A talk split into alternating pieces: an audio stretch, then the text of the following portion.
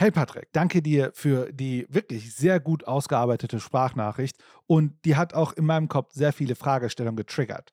Fragestellungen, die ja immer wieder hier stattfinden. Was ist diese Fragestellung? Naja, immer wieder das Gleiche. Und zwar, Leute wissen, dass etwas ein Problem ist. Beispielsweise, wir sind in einer Klimakatastrophe, aber trotzdem verhalten die sich so, als wäre es nicht da. Jetzt stellt sich die Frage, gibt es eine Beschreibungsart, um uns das mal erklärbar zu machen, um es mal beschreibbar zu machen, warum dieses Problem anscheinend immer wieder auftaucht?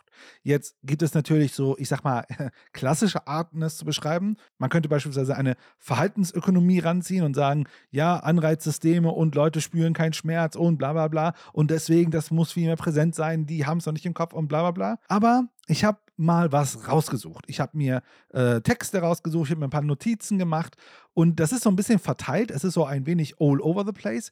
Und mein Ding ist, wir rennen mal diese Texte durch. Denn ich habe eine Idee und ich will mal schauen, ob ich, wenn ich diese Texte jetzt sozusagen mehr oder weniger in einer Lesung mit dir und hörenden Menschen durchgehe, ob ich diesen Schluss hinkriege, den ich aktuell in meinem Kopf habe. Oder wir landen ganz woanders, aber dann haben wir uns ein paar tolle Texte angehört oder nicht. Aber um da jetzt einzusteigen, können wir uns natürlich jetzt nicht die leichteste Theorie überhaupt raussuchen, beziehungsweise ich äh, nutze natürlich die Philosophen, beziehungsweise den Philosophen, zu dem ich einen sehr guten Zugang habe, Slavoj Žižek, und werden uns aber sozusagen nochmal an einen der geistigen Lehrer von Žižek ein bisschen mit abarbeiten. Der ist ziemlich kompliziert, aber wir werden mal so ein bisschen was umreißen, und zwar Jacques Lacan. Wir haben auch schon mal früher über Jacques Lacan gesprochen, aber um in den Text von Žižek einzusteigen, will ich nochmal so ein wenig wenig Rahmentheorie, ganz seicht, ganz oberflächlich von Lacan machen. Und zwar würde ich gerne in Lacans Theorie über die Konzepte der Ordnung des Imaginären, des Symbolischen und insbesondere des Realen sprechen. Dazu werde ich ein paar Zitate aus einem Text von Ralf Nemitz, das Imaginäre, das Symbolische und vor allem das Reale aus einem Referat, das er vor einigen Jahren gehalten hat und heute in Textform auf der Internetseite lacanentziffern.de nachgelesen werden kann. Das Imaginäre, das Symbolische und das Reale, das sind gewissermaßen die drei Dimensionen, in denen Lacan das Feld der Psychoanalyse aufspannt. Er verfolgt das Projekt, den gesamten theoretischen Apparat, wie er vor allem von Freud entwickelt worden ist, in diese drei Dimensionen einzufügen, in die drei Ordnungen oder Register, wie Lacan sie nennt. Bei dem Imaginären müssen wir das Wort Image durchhören, Bild. Das Imaginäre ist das Bildhafte. Das Symbolische, damit ist die Sprache gemeint. In erster Annäherung könnte man sagen, Menschen verfügen über zwei Zeichenarten, über zwei Repräsentationssysteme, Bilder und Sprachen, das Imaginäre und das Symbolische. Das, worauf diese Zeichenarten sich beziehen, der Referent, könnte dann das Reale sein. Das wäre ein leicht nachvollziehbarer Ausgangspunkt. Aber so formuliert ist das leider irreführend. Das Reale im Sinne von Lacan ist das, was gerade nicht repräsentiert werden kann, was man nicht vorstellen kann, was weder durch Bilder dargestellt noch sprachlich artikuliert werden kann. Und das heißt wiederum, Bilder und Sprache sind für Lacan gerade keine Repräsentationssysteme. Sie repräsentieren nichts. Sie funktionieren nicht so, dass sie etwas in einem anderen Medium wiederholen, was bereits da wäre. Den Ausdruck Repräsentation muss ich also wieder streichen. Aber dies kann festgehalten werden. Das Imaginäre und das Symbolische, Bilder und Sprachen, beziehen sich auf einen Referenten. Dieser ist jedoch etwas, was nicht erfassbar ist. Dieser nicht imaginierbare und nicht verbalisierbare Referent wird von Lacan als das Reale bezeichnet.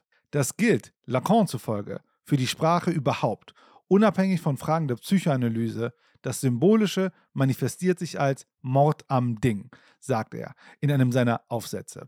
Und das heißt weniger dramatisch formuliert, dass die Referenz immer indirekt ist. Aber steigen wir in das ein, was für diesen Skit aus meiner Sicht das Wichtigste ist. Und zwar das Reale. Das Reale im Sinne von Lacan ist etwas, das wir uns nicht vorstellen können. Etwas, das wir nicht in Bilder und nicht in Worte bringen können. Das Reale ist das, was der Symbolisierung absolut widersteht. Lacan versteht unter dem Realen also nicht die Realität, nicht die Wirklichkeit. Die Realität, so wie er den Begriff verwendet, das ist etwas, was wir mit Hilfe von Sprachen und Bildern selbst konstruiert haben. Das Reale hingegen ist das, was sich unseren Konstruktionen der Realität gerade entzieht. Damit drängt sich die Frage auf, wie kann uns das, was wir uns nicht vorstellen können, dennoch auf irgendeine Art und Weise zugänglich sein? Vereinfacht gesagt oder als eine erste Annäherung, das Reale zeigt sich, Lacan zufolge, darin, dass die Dinge nicht so laufen, wie wir es möchten. Also darin, dass sich irgendetwas querstellt. Das Reale ist beispielsweise das, woran die Macht scheitert. Lacans Begriff des Realen hat eine gewisse Nähe zu Kants Begriff des Ding an sich. Das Ding an sich ist das Ding jenseits der Erscheinungen. Da unsere Erkenntnis auf Erscheinungen beruht, sagen wir auf strukturierte Wahrnehmungen, kann das Ding an sich nicht erkannt werden, sagt Kant. Soweit würde Lacan mitgehen. Das Reale kann nicht erkannt werden. Zugleich funktioniert Lacans Begriff des Realen völlig anders. Das Reale im Sinne von Lacan liegt nicht einfach friedlich hinter den Erscheinungen. Es macht sich vielmehr auf höchst dramatische Weise bemerkbar in den Wiederholungszwängen, die unser gesamtes Leben bestimmen. Diese Wiederholungen sind gewissermaßen beständige scheiternde Versuche, etwas zu sagen, das nicht gesagt werden kann. So viel zu, ich sag mal, Basic Jacques Lacan-Theorie. Und jetzt würde ich gerne in einen Text von Slavoj Žižek anfangen. Es ist erschienen 1992 in dem Buch Looking Away. Wobei das Away ist AWRY, falls jemand das Buch nochmal nachschauen möchte. Dort gibt es einen Abschnitt. Und im Englischen heißt dieser Abschnitt Nature does not exist. Und wichtig, vielleicht nochmal zur Erinnerung, dieser Text, den ich jetzt vorlesen werde, ist aus dem Jahr 1992. In seinem Text erklärt Zizek, dass das, was wir als die ökologische Krise betiteln, eigentlich sowas ist wie eine Antwort des Realen. Ist der gestörte, entgleiste Lauf der Natur nicht eine durch die symbolische Ordnung vermittelte und organisierte Antwort des Realen auf die menschliche Praxis, auf den Eingriff des Menschen in die Natur? Der radikale Charakter der ökologischen Krise darf nicht unterschätzt werden. Die ökologische Krise ist nicht einfach nur radikal aufgrund ihrer tatsächlichen Gefahr. Das heißt, es steht nicht allein das Überleben der Menschheit auf dem Spiel. Es geht dabei um die unumstößliche Voraussetzung, um unseren Bedeutungshorizont, um unseren Alltagsbegriff von Natur als regelförmigen, rhythmischen Kreislaufprozess. Um es mit dem Begriff des späten Wittgenstein zu sagen, die ökologische Krise greift die objektive Gewissheit an den Bereich selbstverständlicher Überzeugung, an dem sich im Rahmen unserer etablierten Lebensformen schlichtweg nicht zweifeln lässt. Daher rührt unser Unwille, die ökologische Krise vollkommen ernst zu nehmen. Deshalb besteht die typische vorherrschende Reaktion darauf immer noch in einer abgewandelten Form der berühmten Formel der Verleugnung. Reaktionen auf die Klimakatastrophe sind dann sowas wie ich weiß sehr wohl, dass die Dinge todernst sind, dass es um unser Überleben geht, aber trotzdem glaube ich es nicht wirklich und bin nicht wirklich bereit, sie in mein symbolisches Universum zu integrieren, weshalb ich mich weiterhin so verhalte, als ob die Ökologie in meinem täglichen Leben keine Rolle zukäme. Deshalb ist auf der anderen Seite die typische Reaktion derer, die die ökologische Krise wirklich ernst nehmen, zwanghaft. Worin besteht im Kern diese Zwangsneurose? Menschen mit Zwangsneurosen jagen fieberhaft einer Tätigkeit nach, die sie abarbeiten, unentwegs. Warum? Um irgendeine außerordentliche Katastrophe abzuwenden, die sie ereignen würde, sobald sie ihre Aktivitäten unterbrechen. Ihre frenetischen Aktivitäten gründen auf dem folgenden Konditionalgefüge. Wenn ich dies, also das zwanghafte Ritual, nicht tue, wird ein unsäglich schreckliches X eintreten. In unserem Fall bezeichnet sich das X auf die Störung des gewöhnten Rhythmus der Natur. Wir müssen ständig aktiv sein. Mit anderen Worten, das Problem der subjektiven Position der zwanghaften Ökologie besteht darin, dass sie, indem sie uns ständig vor den drohenden Katastrophe warnt, uns unsere Gleichgültigkeit und so vorhält, in Wirklichkeit darum besorgt ist, dass die Katastrophe nicht eintreten wird. Die richtige Reaktion auf die zwangsneurotische Ökologie wäre demnach ein einfaches Schulterklopfen, beruhig dich, Du brauchst dir keine Sorgen zu machen, die Katastrophe wird kommen. Die dritte Reaktion auf die ökologische Krise besteht schließlich darin, sie als Antwort des Realen zu begreifen, als ein Zeichen, das eine bestimmte Botschaft enthält. Aus der Perspektive ist die ökologische Krise die Strafe für unsere rücksichtslose Ausbeutung der Natur, für die Tatsache, dass wir die Natur als bloße Ansammlung verfügbarer Objekte und Materialien behandelt haben und nicht als Dialogpartnerin oder Grundlage unseres Seins. Die Lektion daraus wäre natürlich, dass wir mit unserem entgleisten, perversen Lebensweise Schluss machen und beginnen müssen, als Teil der Natur zu leben, indem wir uns ihren Rhythmen anpassen und in ihr neue Wurzeln schlagen. Was kann uns die lakanische Perspektive nun über die ökologische Krise sagen? Mit Gewissheit besteht ihre grundlegende Lehre darin, dass wir lernen müssen, das Reale der ökologischen Krise in seiner sinnlosen Wirklichkeit zu akzeptieren, ohne es mit irgendeiner Botschaft oder Bedeutung aufzuladen.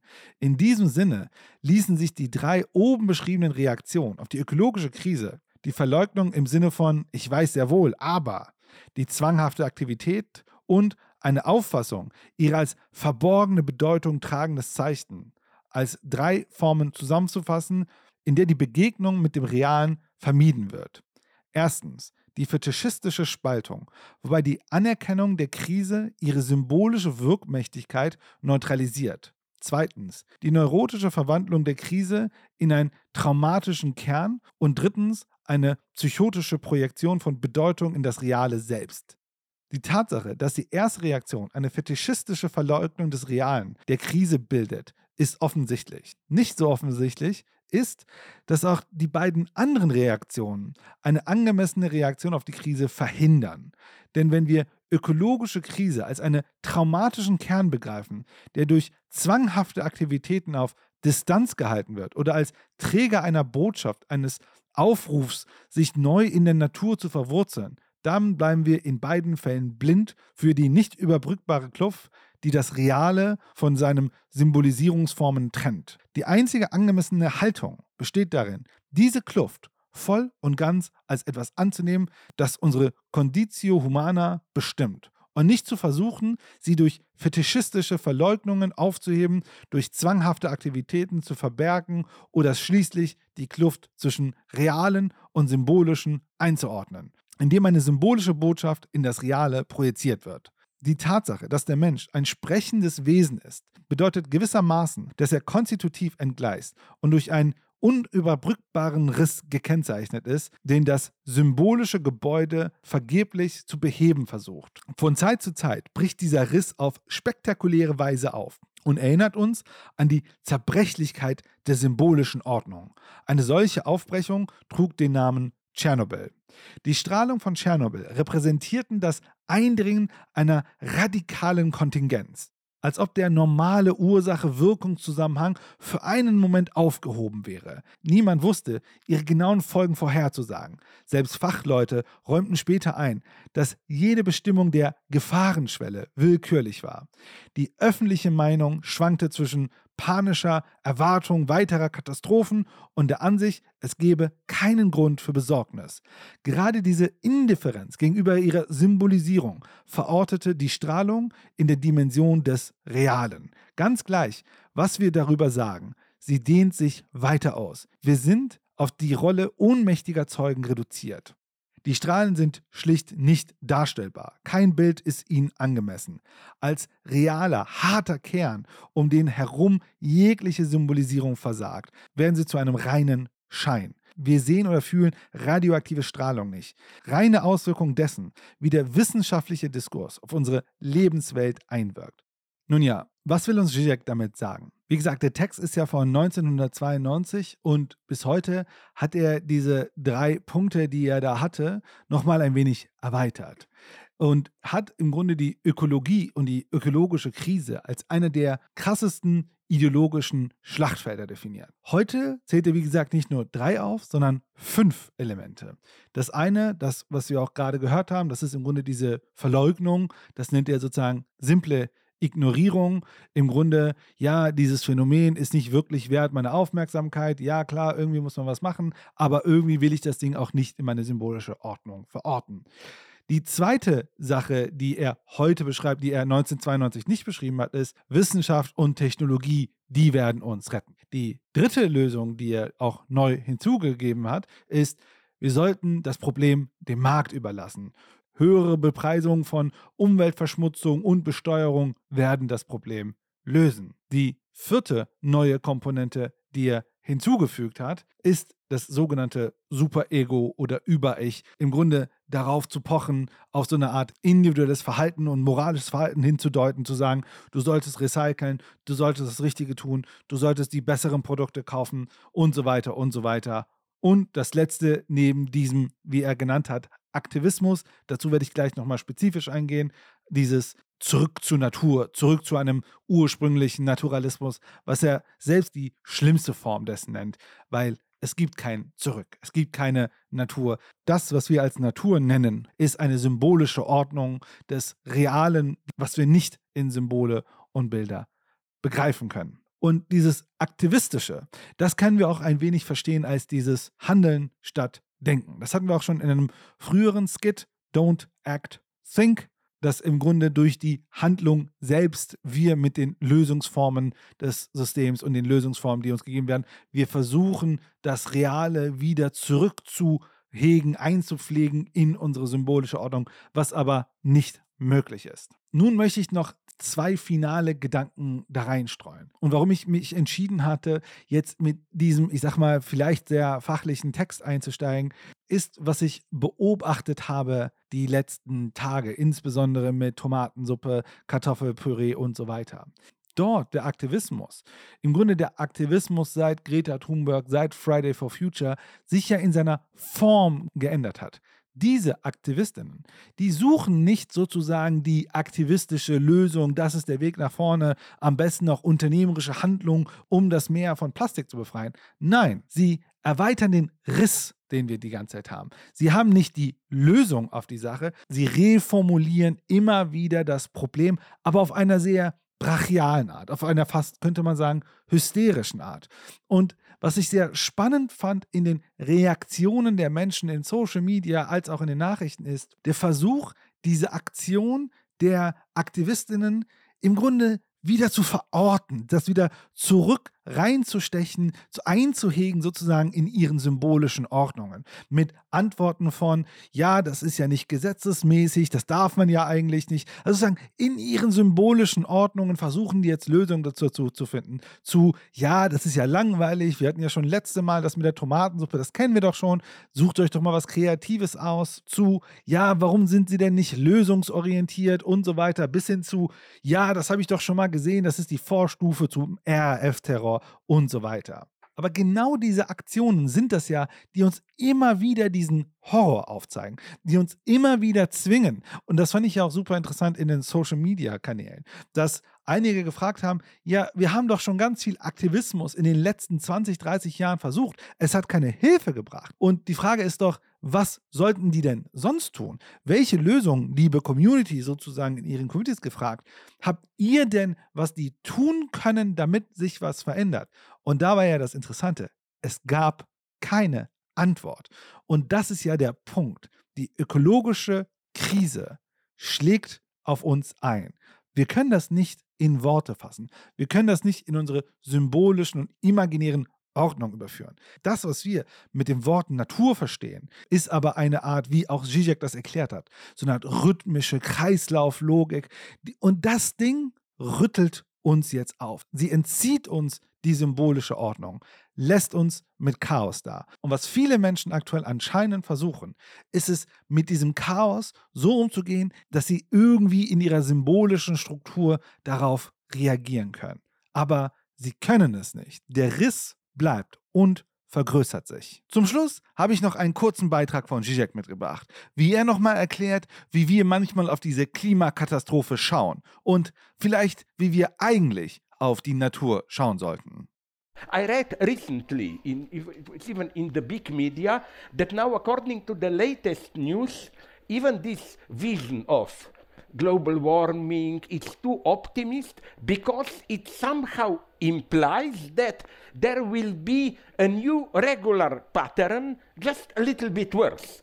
temperatures higher, a couple of cities, uh, big cities under the sea, but it will be a new pattern. The predictions now says, what if, and it happens often in nature, what if there will be no new pattern, but as it happens in nature again, for a long time we will live in a much more radically chaotic universe. So nature is everything. Just to finish, I know you can count on my uh, other minutes, but let's not forget that in some sense, don't be afraid. I'm a naturalist. I'm not. Uh, uh, uh, I'm not an idealist. That nature is everything. All the catastrophes also come from nature. So sorry for a small vulgarity. If we have a mother nature, this mother is a dirty bitch. Let's face it.